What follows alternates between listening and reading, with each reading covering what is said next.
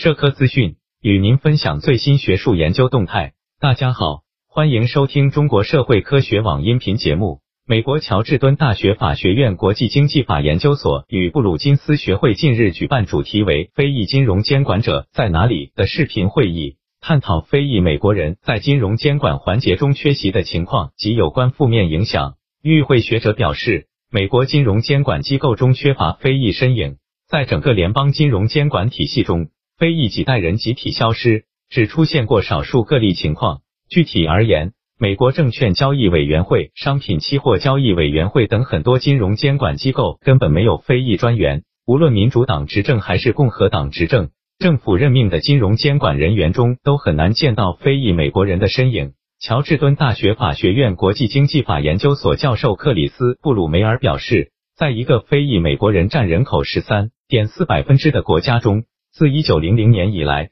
产生了一百四十余名非裔国会议员。目前，美国各级联邦法院等司法机构中至少有一百四十名非裔法官，即使在财富五百强公司的董事会中，仍然有约百分之十一的新董事是非裔。从民主和经济包容性角度来看，非裔在美国金融监管机构的缺位情况十分严重，值得重视。布鲁梅尔认为，金融监管机构的任务是负责制定政策，而这些政策决定了如何管理数万亿美元的美国资产。以及如何在社会中分配这些财富，在经济困难时期，金融监管机构还会就如何分配财政援助做出关键性决定，并负责实施重要法律，如公平住房法、社区再投资法、平等信贷机会法等。金融监管机构的行为对解决种族和收入不平等问题至关重要。然而，非裔美国人在金融监管领域的缺席，使他们无法参与重大决策，并由此引发一系列负面影响。